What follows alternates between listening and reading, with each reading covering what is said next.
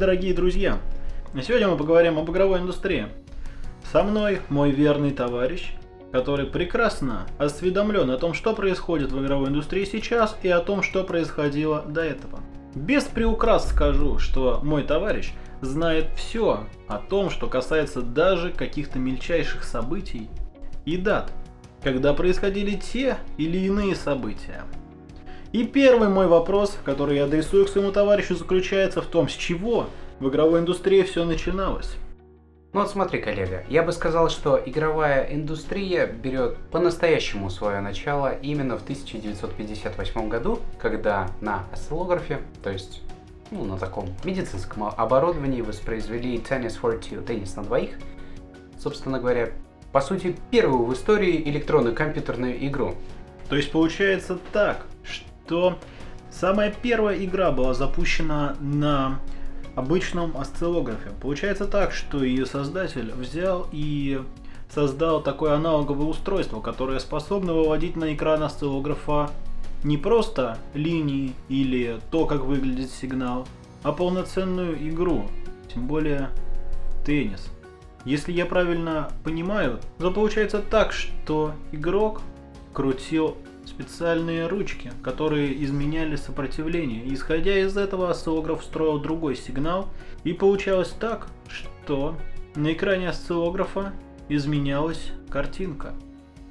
Ну, по сути, создатель тенниса на двоих, Уильям Хиггинботом, он взял и посредством этих элементов управления, реостатов или...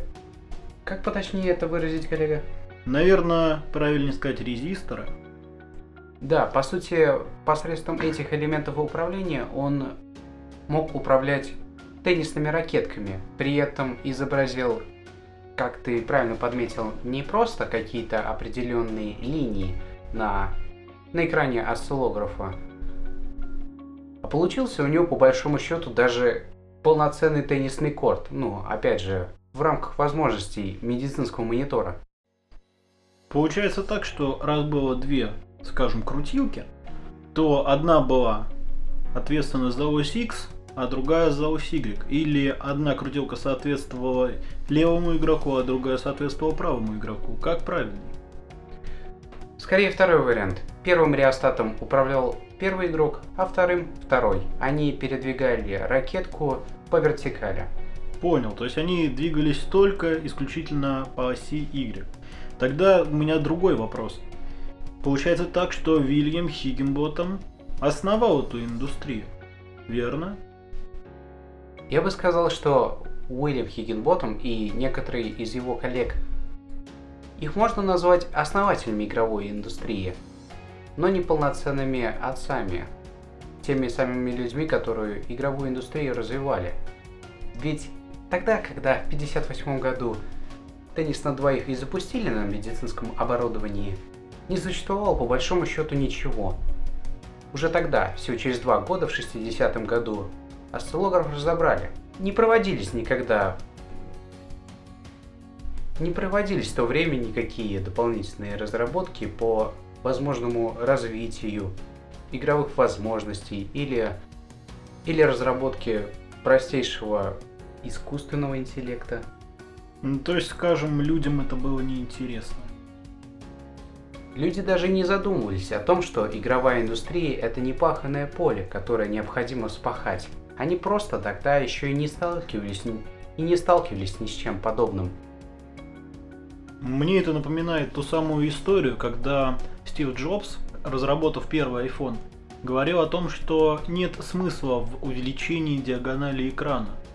Но спустя много лет индустрия решила иначе, и выиграли те смартфоны, у которых э, и диагональ экрана становилась больше. И пришлось и компании Apple увеличивать дисплей. То есть получается так, что говоря этой аналогией, Стив Джобс считал, что самым лучшим использованием телефона является то, что ты можешь управлять одной рукой. А тут, получается, считали так, что лучшим использованием осциллографа будет его прямое назначение – ну, скорее всего, именно так в то время и считали. И получается так, что вот этот осциллограф являлся самой первой консолью на этом рынке. Ну, я бы сказал, скорее игровым компьютером. А, понимаю. И данная игра также стала самой первой игрой. Звучит логично, верно? Да, по сути так и есть. И тот же самый настольный теннис потом впоследствии сыграет далеко не самую малую роль в развитии уже полноценной современной игровой индустрии, которую мы знаем сейчас. Так как мы знаем эту индустрию сейчас, следуя этой логике, можно сказать, что история получила продолжение. Так кто же продолжил эти начинания? Продолжил их действительно великий человек, настоящий изобретатель, неординарный человек своего времени. Это был Ральф Бэр, тот самый человек, что параллельно с Уильямом, работая в Сандерс с 1956 года, уже тогда задумывался о возможном о различных возможностях взаимодействия с происходящим на экране телевизоров. То есть, по сути, он э, хотел создать действительно приставку, которую можно было подключить к телевизору и играть. Да, он задумывался о дополнительном устройстве, которое бы расширяло возможности как видео, так и аудио возможности обычного домашнего телевизора. И получается, что он ее сделал, и это стало первой консолью на рынке. Именно консолью. Ну, по сути, так и есть. 1966 года разработка этой консоли уже велась в полную силу. А уже в 1968 году, через два года, он представил миру Brown Box, прототип первой домашней игровой системы. Получается так, что вот его начинание все-таки поддержали, или нет? Этот человек был невероятно устремлен и, и очень сильно был, так скажем, очарован этими идеями, о возможном взаимодействии с происходящим на экране телевизора, да и к тому же в принципе о создании нового вида интерактивных развлечений. Именно поэтому, по большому счету, Ральфа Бера и считают настоящим отцом-основателем индустрии. И именно с этой консоли началось первое поколение, правильно? Ну да, именно с коммерческой версии Brown Box когда уже через год после создания прототипа с 1969 года велись различные переговоры с производителями бытовой техники, преимущественно телевизоров. В итоге остановились на компании Magnavox, и в 1972 году они выпустили Magnavox Odyssey, самую первую домашнюю игровую систему в истории индустрии. Вышла она в Северной Америке по цене на тот момент 100 долларов. То есть Magnavox Odyssey это была коммерческая версия консоли Brown Box. Все верно, по сути именно так и есть. Звучит довольно-таки интересно. Я слышал про то, что в первом поколении не было как такового носителя информации, и все игры были вшиты прямо в консоли. Но также я слышал то, что у Magnavox Odyssey были и свои картриджи. Для чего были нужны эти картриджи? если они не хранили никакой информации в себе? Я бы сказал, что здесь все достаточно просто объясняется, так как самые ранние игровые системы не содержали в себе никаких серьезных компонентов внутри, а были созданы по сути на диодо-транзисторной логике.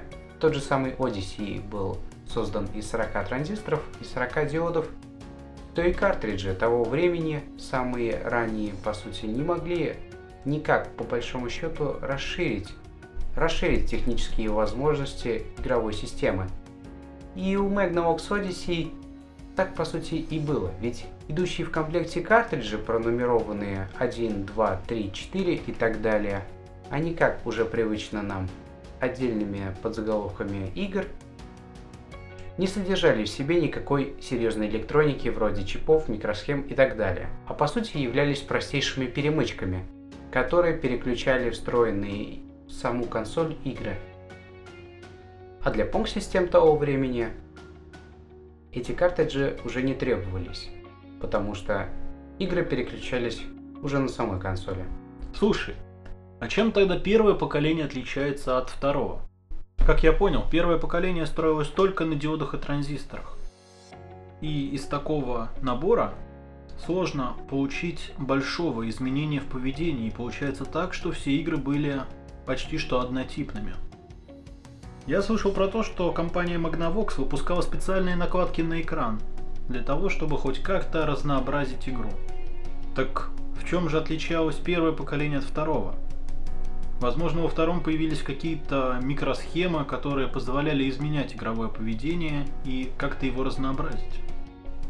Нет, но на самом деле между первым и вторым поколениями есть серьезные такие отличия. Но сперва, конечно же, отвечу про накладки. Да, действительно, они шли в комплекте с консолью Magnavox Odyssey и поставлялись преимущественно двух самых распространенных на то время диагонали телевизоров 18 и 25 дюймов и наклеивались по сути посредством статического электричества. Они в купе с различными в кавычках игровыми картриджами, этими различными перемычками на самой консоли, и позволяли добавить хоть какого-то разнообразия в игровой процесс. А собственно говоря, в концепции встроенных игр, которые находились в системе у большинства представителей первого поколения, концепция встроенных игр не особо, честно говоря, и прожилась у систем второго поколения. Да, в Magnavox Odyssey картриджи использовались, только не, не несли они никакую информацию, в отличие от систем второго поколения. Там уже использовались программируемые картриджи. Да и сами системы являлись уже куда более комплексными и содержали в себе полноценные чипы и микросхемы. То есть получается так, что это уже ближе к нашим реалиям. Получается так, что уже на картридже записывались игры, все больше и больше это напоминает детство. Купил консоль, купил картриджи. Особенно самые-самые кошерные картриджи. Там тысяча и одна игра на одном картридже. И сидишь играешь в одну игру, которая только там и запускается на этом картридже. Ностальгия. Да, коллега, действительно верно подмечено в плане программируемых картриджей, и во многом мы обязаны им преимущественно Джерри Лоссону, который и разработал программируемые картриджи, где и вся игра целиком находилась внутри себя. Эти картриджи были разработаны для Fairchild Channel F, первой игровой системы второго поколения. И большинство систем игровых, собственно говоря, вскоре уже адаптировали подобные технологии. Также использовали сменные картриджи, на которых, на которых уже находился полноценный собственный отдельный софт. Слушай, а насчет управления? Неужели и во втором поколении также нужно было сидеть, так сказать, ноздря в ноздрю и переключать крутилочки? К счастью, в этом плане ситуация стала выравниваться еще ближе к концу первого поколения, когда на более поздних версий Pong консолей наконец-то таки производители сообразили, что находящиеся на корпусе приставки реостаты, это не очень удобно для совместной игры, и поэтому контроллеры вскоре начали отсоединять. А что касается контроллеров у систем второго поколения, они эволюционировали. Первом поколении были простейшие реостаты, которые по большому счету двигали разве только теннисную ракетку по вертикали. Во втором же поколении уже появились полноценные аналоговые джойстики с большим количеством, порой действительно очень большим количеством кнопок и другими различными элементами управления. Слушай, а эти джойстики можно было отключить от приставки? Или они также шли напрямую прям в приставку и нельзя было их заменить, скажем, в случае, если один из них перестал работать? Честно говоря, насколько я помню, в большинстве самых успешных игровых систем второго поколения, контроллеры, к счастью, уже являлись отсоединяемыми, но об этом чуть позже. Фух, а то я уж подумал, купил приставку, джойстики, все хорошо, да. Подсоединил, уронил, джойстик сломался и идешь за новой консолью. Прелесть. Мы тут озвучили только две компании – двух, так сказать, как кажется, на первый взгляд, гигантов этого рынка. А были ли еще компании, которые занимались исключительно консолями, которые создавали новые и новые системы? Или все же только компании Magnavox зашла эта инициатива, и они начали пилить свои консоли? Что интересно, на самом деле, примерно в это же время была основана одна очень такая известная, одна из самых великих игровых компаний в истории. Atari Games. Те самые ребята, которые в том же самом 1972 году, в один год с выходом Odyssey, запустили в производство свои первые аркадные игровые автоматы с аркадной версией Понга. Первые автоматы при этом располагались в различных барах на территории Соединенных Штатов. Ух ты! Попил пивка, посидел, поиграл. Посидел, поиграл, попил пивка. Классно. Все верно. По сути, по большому счету, первыми игроками на аркадном железе могли являться ваши дедушки. И это я сейчас конкретно обращаюсь к очень немногочисленным нашим слушателям, проживающим в Соединенных Штатах. Эта игра посетителям бара настолько понравилась, она настолько их затягивала, что Atari прекрасно поняли. Вот же оно, черт возьми, вот же оно находится перед ними. Это самое долгожданное, новое, непаханное поле. Насчет немногочисленности действительно метко подмечено, ноль это довольно-таки немногочисленно. В принципе, стратегия баров мне вполне понятна. Если раньше люди ходили в бар пивка попить, то сейчас ходили поиграть. И в принципе можно было вводить налог на игру. Хочешь поиграть? Возьми пивка. Правильно ли я понимаю, что это уже получается не столько консоли, сколько аркадный автомат? Да, по сути, Pong от Atari являлся именно что первым электронным игровым аркадным автоматом. Да и опять же, цена за игру была на тот момент не маленькой, ведь 25 центов, то есть четвертак в 72 году, это совершенно не то же самое, что 25 центов и сейчас. Ну, моя идея принесла бы куда больше прибыли. Буквально в прошлом вопросе мы коснулись баров, игровых автоматов в этих барах. Но от чего же настолько большой успех был у этих автоматов от Atari? Я бы сказал, что успех они заимели преимущественно, потому что постояльцы этих баров смогли таким образом прикоснуться к действительно чему-то неординарному, нечто новому на то время, полноценным интерактивным развлечением. А к чему это привело в итоге? А привело это в итоге к выпуску домашней версии Понга от Atari через три года, в 1975 году. После выхода и ошеломительного успеха которого, словно грибы после дождя, появилось огромное множество различных подражателей, так называемых как раз таки Pong-систем, которыми занимались тогдашние популярные производители бытовой техники. То есть это как Nintendo и Dendy, в более близкий нам промежуток времени. Различные компании, которые пытались скопировать э, Famicom, так сказать, компании, создающие фамиклоны. Похоже, правда? Я бы сказал, что в концепции это действительно очень схожие вещи. И действительно, самые популярные Pong-системы того времени, помимо вариантов от Atari, были Calico Telstar, собственно, от компании Calico на Западе, и выпустившийся в Японии Pong-консоли от той самой компании Nintendo. По большому счету, именно они и являются одними из прародителей игровой индустрии у себя на родине, в Японии того самого момента, когда выпустили свою первую домашнюю игровую систему Color TV Game с шестью предустановленными играми в 1977 году. Интересно. То есть получается так, что те, кто насоздавал кучу клонов, тоже получили достаточно хорошую прибыль? Или это привело к другим последствиям на рынке? На самом деле, сказать, что многочисленные производители бытовой техники того времени перестарались, это значит не сказать ничего. Ведь действительно, Pong-систем было очень и очень и очень много. Привело ли это к так называемому игровому кризису?